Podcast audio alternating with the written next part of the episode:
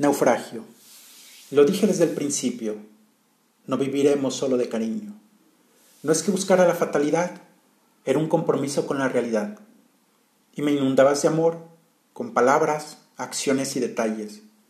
Pero fue más mi frustración al no concretar todos mis planes. Entonces, finalmente, decidí que merecía todo lo bonito, pero se extinguió aquel frenesí, ignoraba que el placer fuera finito.